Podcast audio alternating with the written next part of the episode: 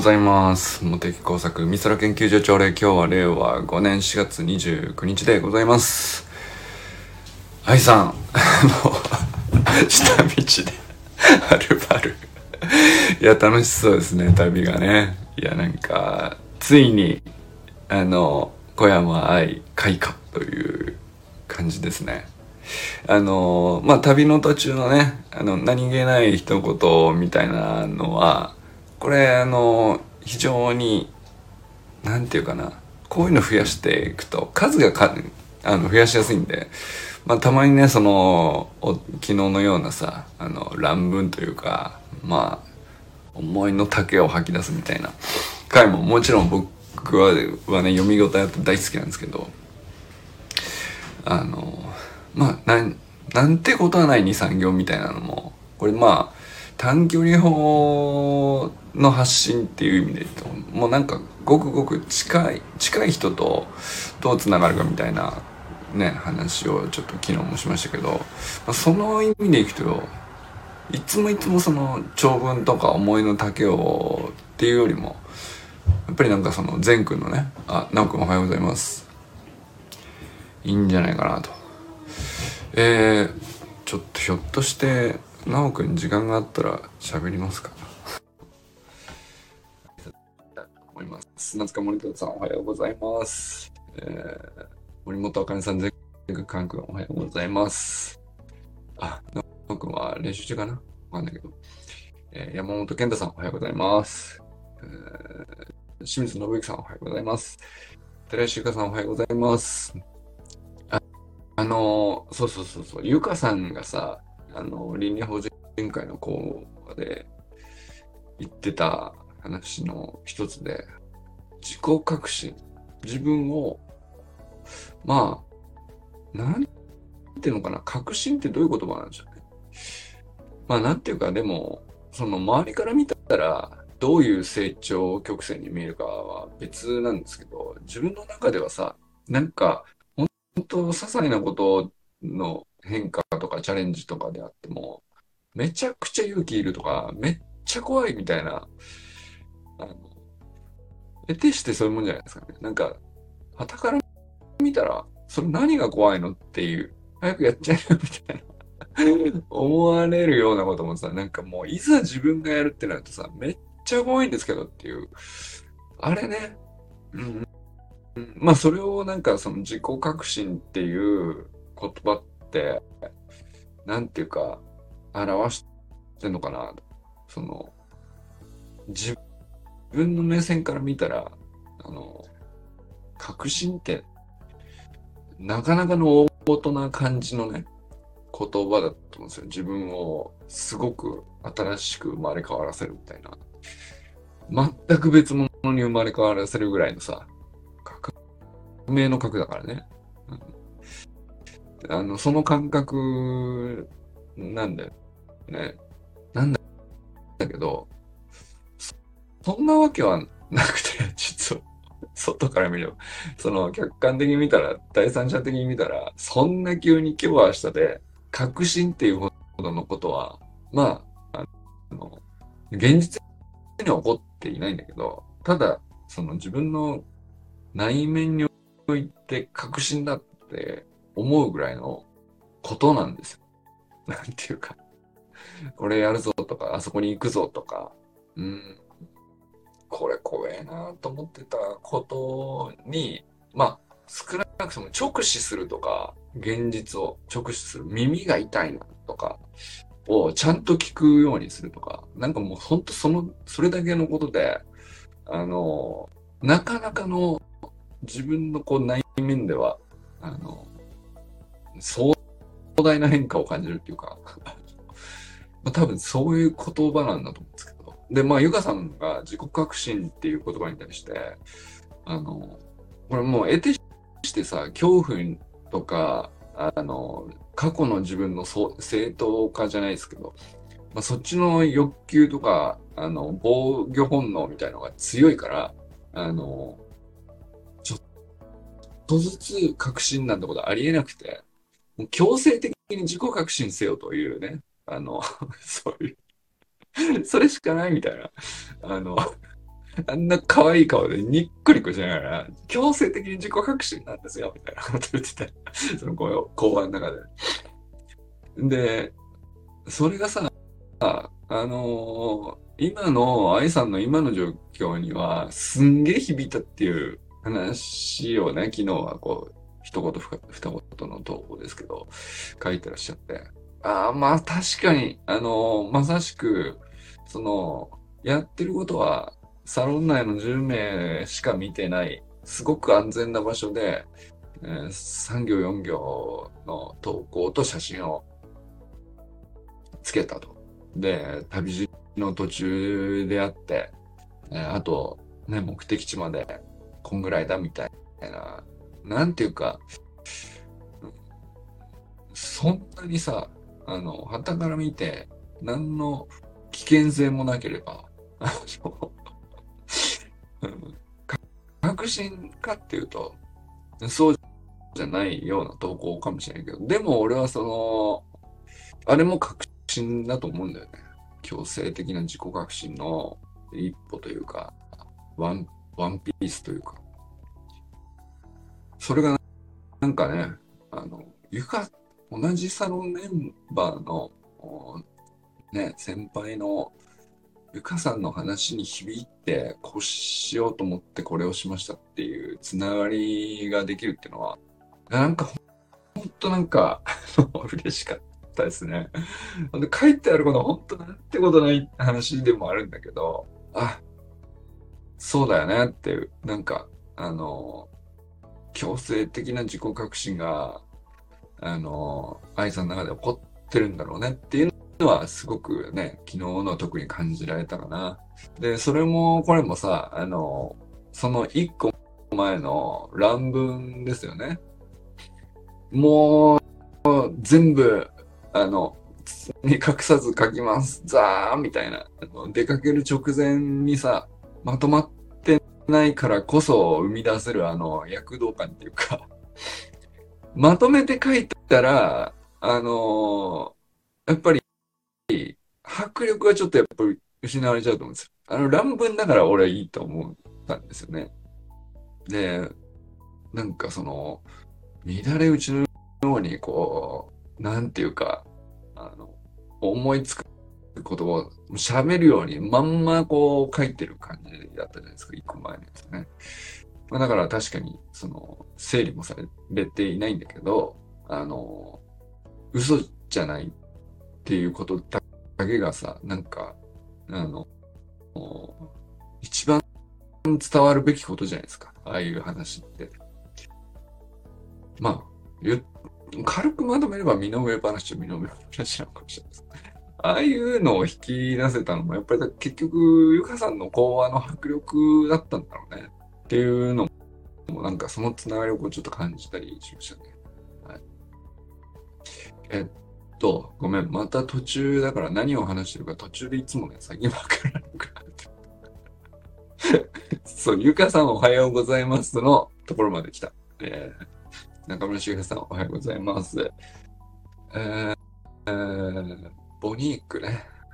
うん。あれはご自宅なんですかね。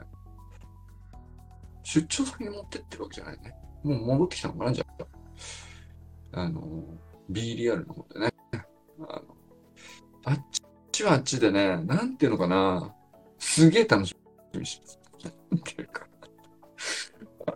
の、あれこそ、嘘のない感じだよね、本当に。うん、なんていうか、コメントするほどでもないんだけど、うん。で、顔とかもさ、あの、うかつな顔っていうかさ、全く作ってない顔が映るからさ、インカメとアウトカメラが同時にパシャっていくから、この、もう俺もそうなるんだけどね、被写体をあのアウトカメラで撮ろうという表情をインカメで知らないままパシャって同時に撮られるとさ、まあまあ、あの、抜けた表情になるっていう。あれが俺好きなんだよね。あの、作ってないっていう。あの、そうそう。あれ良かったですね。ああいうのいいっすね。えー、山田友人さんおはようございます。中島明さんおはようございます。佐藤直くんおはようございます。えー、えー、小山愛さんおはようございます。そうそう、小山愛さんの話のちょっと続きなんですけど、あの、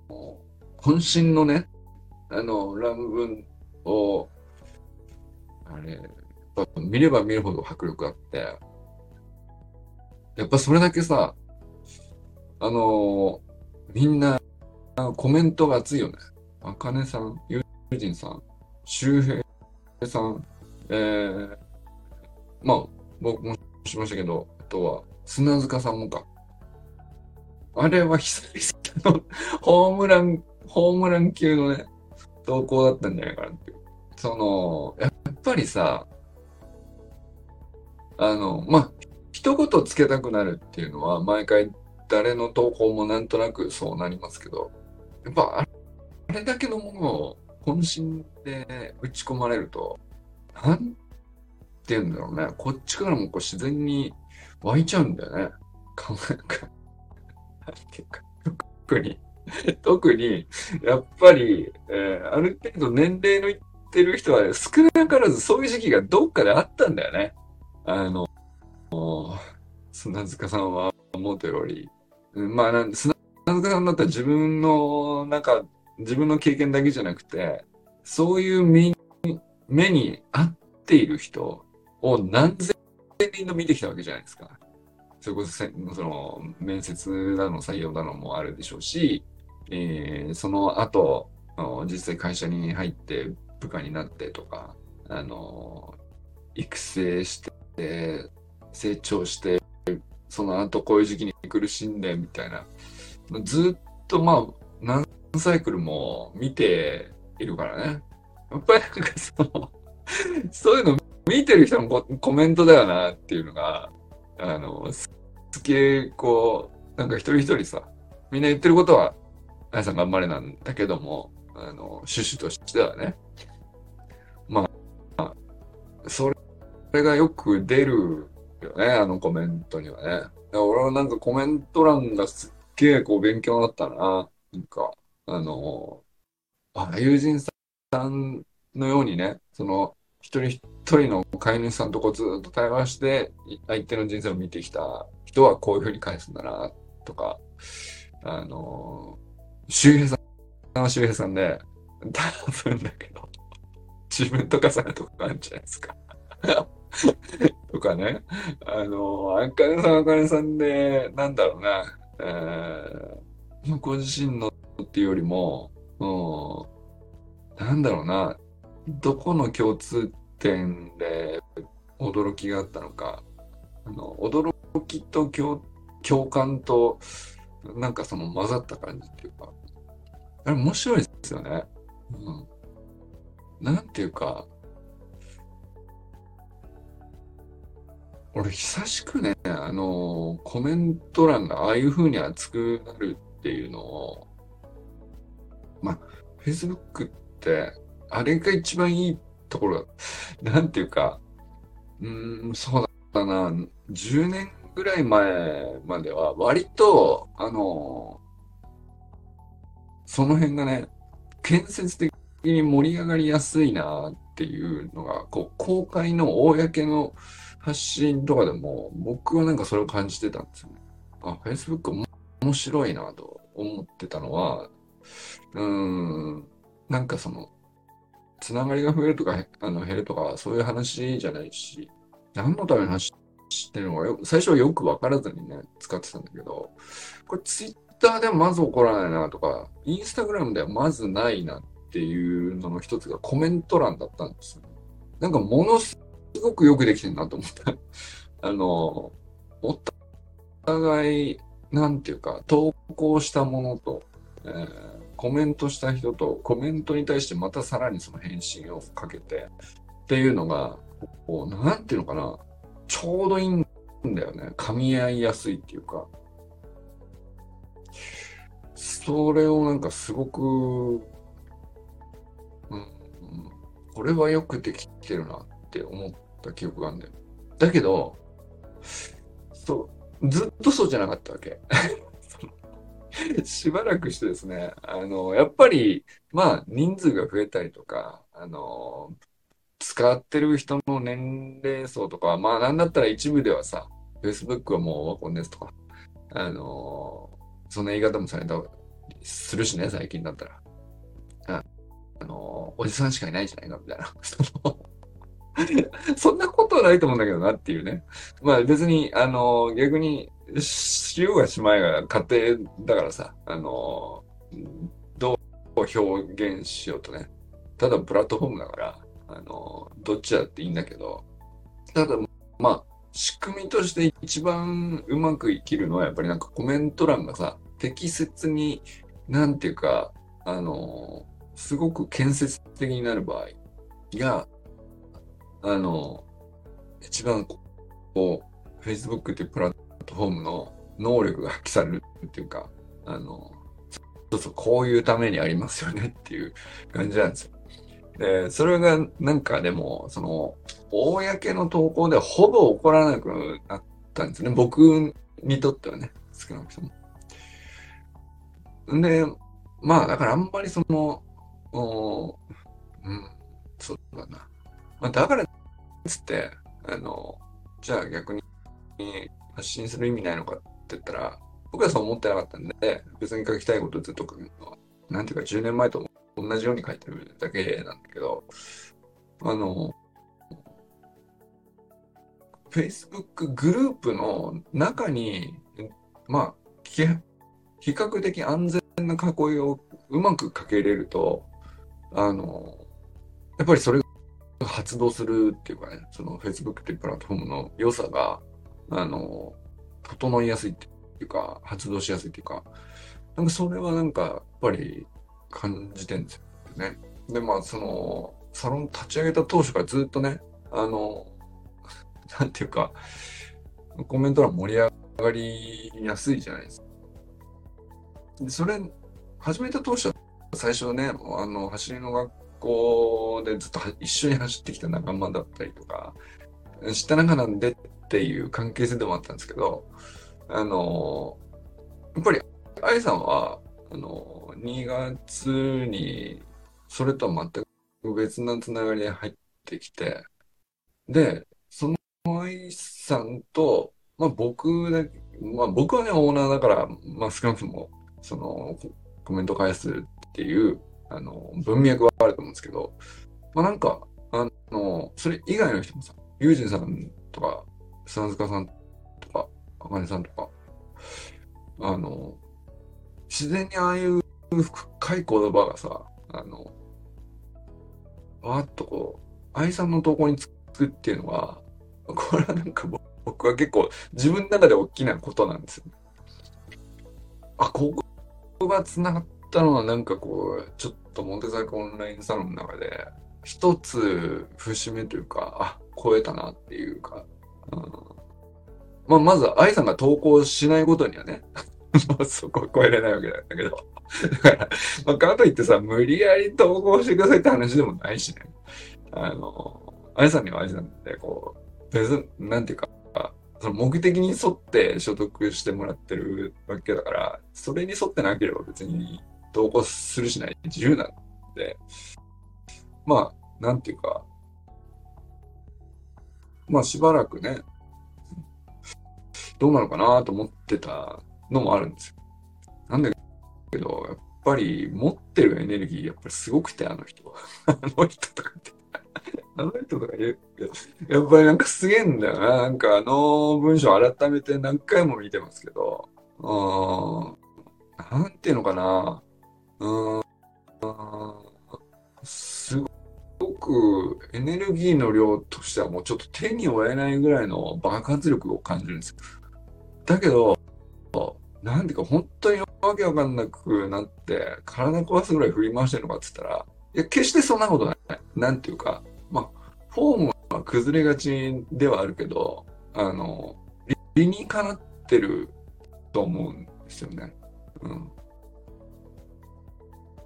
なんか普段からずっとこういうふうに思考して、ずっとこういうふうな言葉の中で、自分をこう駆動さ、ドライブさせてんだろうなっていうだからなんか、乱れ、乱れつってもそこまでなんていうか、めちゃくちゃではないっていうか、あの、ただただエネルギーが、あの、遺憾なくこう、吐き出されてるっていう、そっちの感じだよね、あの文章ね。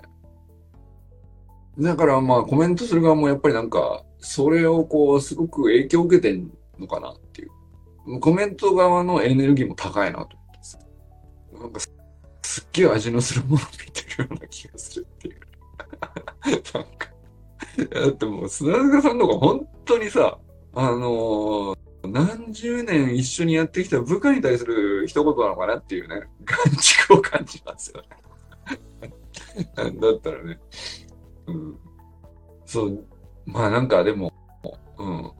単純にね、一言で言うと、あ、これはや、立ち上げてよかったなって思う投稿の一つだねっていう。まあ僕にとってはですね、あこういうことを起こってほしかったですねっていう。うん。その一つにはなってるんじゃないかな。あの、まあ、いく、今までもいくつかありましたけどね。あの、これはなんか面白い盛り上がったねっていう投稿が何個かありましたけど、これは結構節目かなっていうね、うん、思ったりしました。まあもう、もう昨日も割と分厚めにそのことばっかり喋ってる愛さんのね、あの、乱文投稿について、あの、いかに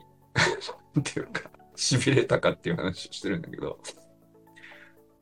うん、二日連続で話さざるを得ないよね、これ。はい。ということで、まあ、あのー、今日、もう着いたんですかね。えー、出口の方には。そして、何をされるのか、何が起こるのか、あのー、コントロールできる部分も、アンコントロールな部分も、あの、そのことなんで、多々起こりそうではありますけど、強制的に自己革新する状況に自分を持ってってるっていうね、それはすごく伝わってきてて。で、僕らは、その、なんていうか、見た目だけでは伝わらない本人の中で起こってる強制的な自己革新みたいなね。それをなんか、やっぱり感じれる場所で、あの、繋がれてるなっていうのはね、なんか結構ありがたいことですよね。なかなか見せてもらえるもんじゃないと思うんですよ。そうそう見せないんじゃないですか、その内側ね。あの強制的に自己革新してますよみたいなので。うん。めんどくさいんですよ、人に伝えるのが。でも怒っちゃってるものは怒っちゃってるし、その中身で怒っちゃってる自己革新に関してすっげえエネルギーかかるから、あの、今までの自分ではしなかったことをやっててるし、考えてなかったことを考えようとしてるし、うん、耳を塞いでたことを聞こうとしてるのかもしれないですよね。それにものすごいエネルギーかかるから、あの、人に伝えるみたいなところまで手下げないですよね、普通。まあでもなんか、それはなんか、あの、そうそう共有できないことかもしれないですけど、なんか、あの、ちょっとワクワクしてます。ね。ワクワクして。ワクワクしてますね。はい。もうちょい話しましょうか。なんかあのー、昨日、ユージンさんのご紹介の本ですね。有意識の思想という、唯一の有に意識の式、有意識。大乗仏教の、えー、まあ、なんていうのまあ、僕は昨日ね、大乗仏教なりの脳科学なんじゃないかという言い方をしたんですけど、いやー、もうそんなもんじゃないな。なんていうかあの、まあまあ、あの、なんていうんですか、悟りを開いた人たちが、あの、どういうふうに物を見てるのかってさ、まあそういうことなんでしょうね。で、まあ、え、ほど遠い僕らからするとですね、僕らとかってくくりましたけど、今、あの、勝手に皆さんをですね、悟ってない人としてくくりましたけども、あの、僕らからすると、もうわけわかんないのよ。あの、本当に冒頭から。割と優しめのタッチの文章なんですよ。あの、硬い文章ではないんですよ。ただ、その、まあ、無我の境地とかよく言葉としてはね、割とポップに使われると思うんですけど、えー、我がないですね。無我の境地。無我って何なんだみたいなことを、いやいや、そんなところを冒頭から掘り下げるんですかっていう入りなんですけど、いや、あの、な、なに、その、手を見てくださいと。これはな、誰の手なんですかと。まあ、自分の手ですと。自分っていうのはあるんですかって。その、その、そのさ、いやいやいや、まあ自分、自分ってのはどこにあるんですか？まあなんかそんな話から入り始まるんですよ。で、まあ、あの、自分があるというなら見せてください。逆に、あの、ないということは実は証明されてるんですみたいな。なんかその だから我はないっていうところにね、話が行くんですけども、あの、いやいやいやみたいな話をさ、まあ確かになんかそうかもしれないけど、あの、えー、理屈のような感じもしながら、大真面目なもんで、いや、確かにみたいな感じに、こう、なんか両方に引っ張られるんだよね。いや、理屈じゃないのみたいな感じの感覚と、いや、でも確かに、そんなに難しくひねくり回してそっちに持ってってるわけじゃない。割とストレートな、あの、言葉で自然に持ってってるわけで、なんか、そんな言いくるめるような、説得するような、あの、理屈をこね回してて、なんか騙されてる感があるみたいな言い方でもないんです。でも、え、本当に？みたいな感じなわけ。その、にわかには、うーん、そうなの？っていうさ、なんかその、なんていうのかな、あんまり今まで読んでて味わったことない、なんていうか、か語り口はポップなんだけど、全然入ってこないんですけど、みたいなね。あの、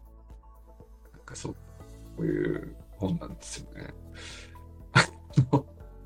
読むのは読めます。読むのは読めるんですけども、あの、入ってこないっていうね。うん。だって、で、まあ、まあまあ、その書き、その、伝える側はさ、我はないという立場。自分というものはないというね、ことを伝えようとしてるんだけど、まあでもその伝えようとして文章を起こして理屈を、あの、展開したりすると、あの、すぐ、それは我があるみたいな話になりかねないから、そこはものすごくこう、なんていうのかな、距離を置いてるんですよ。だから、理屈っぽくないし、説得しようとしてこないんです。ただなんかすごいこう、問いを立ててきて。いや、まあ確かにこう言われるとこう答えるしかないかみたいなことを読者にこうどんどん突きつけてって、まあ、読み終わると、要するに何？我って何なの？ないんじゃないの？みたいなところに持っていく展開になってるっていう。そうそう、なんかさ、例えば、えー、そうだな、ピラミッド、ピラミッドの例えが入ってたんですけど、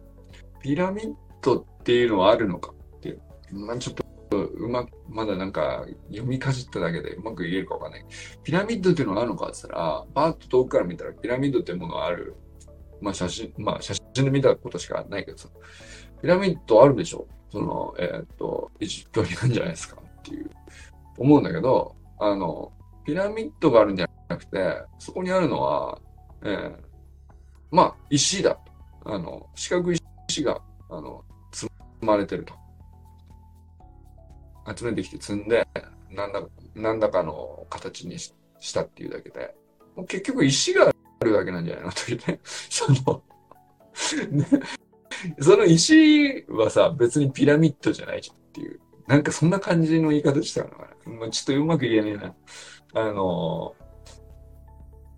ー、で、まあ、その感じでいくとさ、あのー、人である自分もですね、自分があるわけじゃないんじゃないと。30兆個の細胞があるだけなんじゃないのっていう感じなんだよ。その、わかる？わからんよね。俺もわからないです。30兆個の細胞が、あの、ただただ、まあ、ピラミッドのようにね、あの、遠くから見たらその形っぽいんだけども、で、何かしら意味があるかのように、あの、言ってるんだけど、ただそこに石があるだけじゃん。でもここにもただ細胞が積み上がってるだけであって、で、その一個一個の細胞がさ、死んだり生まれたり分裂したりみたいなことをやってるだけに過ぎないんじゃないかというね。で、そこに、その、自分みたいな、あの、あるのかないのかよくわかんないもの勝手に定義なさってますけど、あの、まあ、なんていうの、所詮それもね、えー、一生懸命定義しようと、こう、無駄にもがいている細胞の中での電気信号のやり取りに過ぎないんじゃないのっていう、なんかそんな感じなんじゃないかな。わかんない。俺もよくわかんねえよ。はっきり言って。もうでもこんな感じのことが書いてある。全然紹介にならないですね。あの、まあでも、ただ、割となんていうかな、うん、今からわけのわからないことを伝えるぜ。というね、その自覚はあるんじゃないかなっていう、その著者の側によって。意味不明なことを俺は言うぜと。あの、ただありのままに今俺の目の前で起きていることを、わけのわから、できるだけわけのわからない感じで言うぜというね、そういう、そういうギャグなのかなっていう雰囲気にすら思える。一周回って。うん、まあまあ、でも全然その、笑わせようとかそういう要素は全くないですね。あのまあなんだったら無味無臭の優しい語り口。で、文章としてはとても整った読みやすい文章なんだけど、読みやすいのに全く入ってこないというですね。なんていうの？こんな本があるのかという感じですね。今のところ。友人さんはどうですか？